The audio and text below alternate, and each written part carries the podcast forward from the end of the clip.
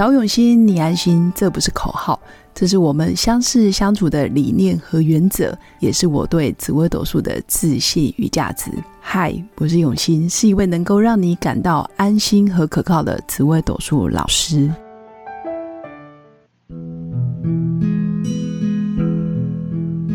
Hello，各位用心陪伴的新粉们，大家好，我是永新。今天想跟大家分享的是，在我们紫微斗数命盘里面，夫妻宫不好就不能结婚吗？因为这是很多新粉来找我哦论命的时候最常问的一个问题。那再来就是，如果我的夫妻宫不好，婚姻就注定一辈子坎坷，还是一辈子都会相处不好？这是很多新粉的疑问。那我想分享这个主题，有一部分是前几天啊，其实我已经忘记细节了。因为我现在的大脑其实比较偏向于金鱼脑的状态，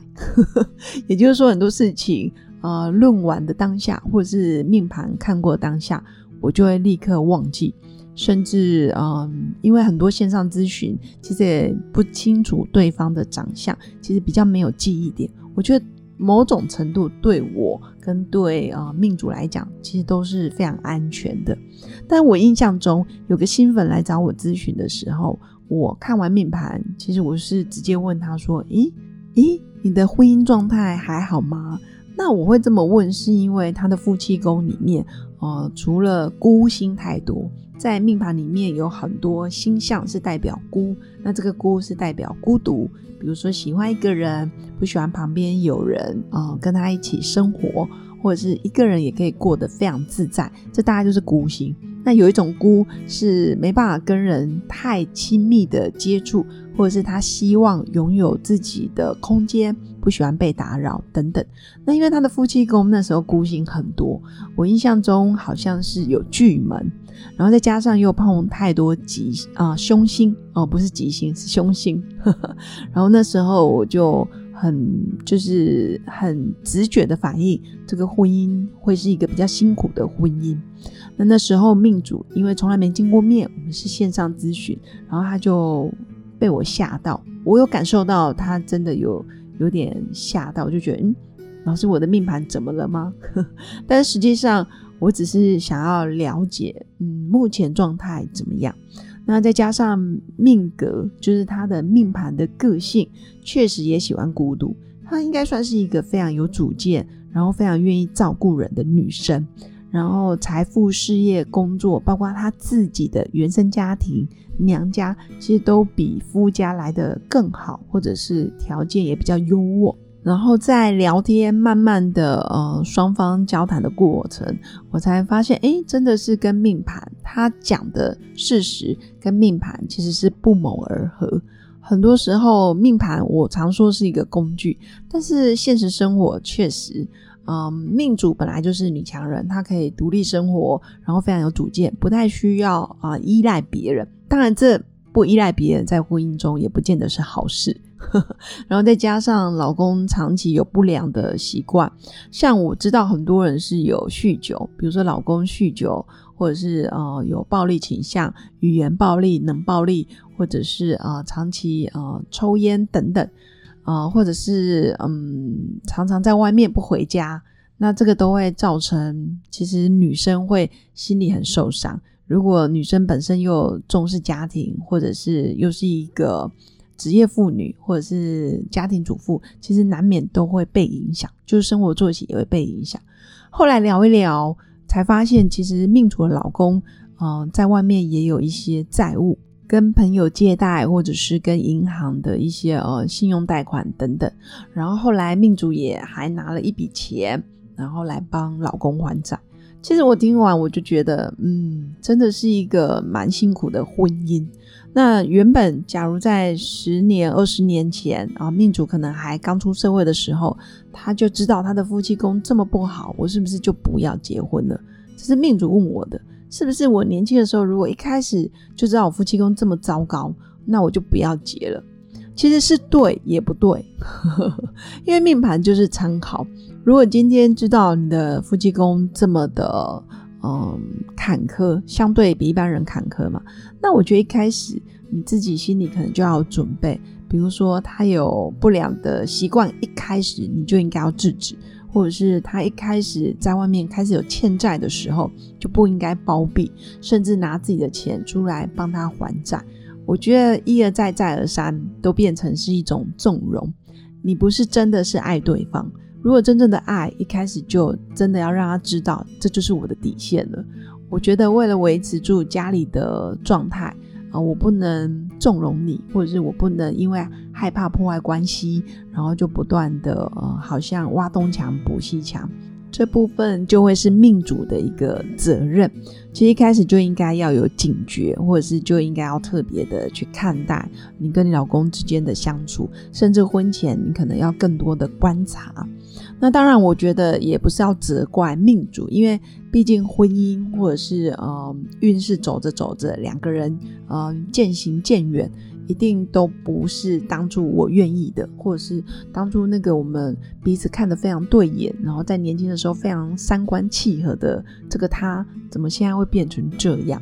因为命盘确实早有预预警，就有一些暗示。但是我们可以多一些警觉跟防范，但绝对不能是纵容。我要讲的其实就是夫妻宫不好，你还是可以预防，比如说多一些观察，晚婚，或者是真的是要评估一下。虽然感情很重要，但是在现实生活的相处里面，啊，面包或者是两个人的价值观，对工作。或者是对于组成一个家庭，我们的愿景，我们想要创造什么样的生活，这个真的是需要长时间的磨合，而且要两个人都愿意朝着同一个目标前进。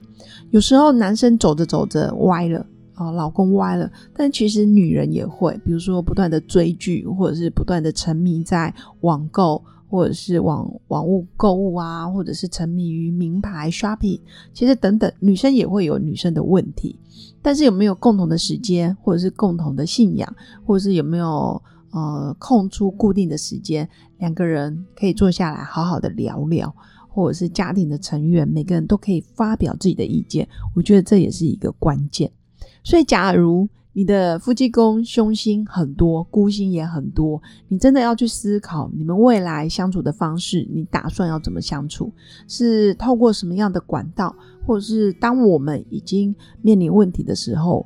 我们两个人的解决机制是什么？是透过长辈，还是透过旅游、透过书、透过课程，或是做婚姻咨商？其实婚姻之商也是一个管道，找专业人士来帮你们厘清你们现在的状态跟位置，或者是将来即将可能会面临更多的问题。尤其当有小孩了，你到底该如如何去面对后面小孩的抚养权、照顾权又要交给谁？所以我会说，夫妻宫不好不是不能结婚。而是你要更理智的听、看、听，然后多听听别人的想法，多听听对方在做什么，多看、多观察，然后也多用心去经营。我相信一段婚姻走到最后，啊，出现了问题，出现裂痕，或者是对簿公堂，绝对不是单方面的问题，一定是长期以来不断的累积，不断的有人纵容，或者是有人隐忍，然后才造成现在的不可收拾。所以我觉得早期发现还是可以早期治疗。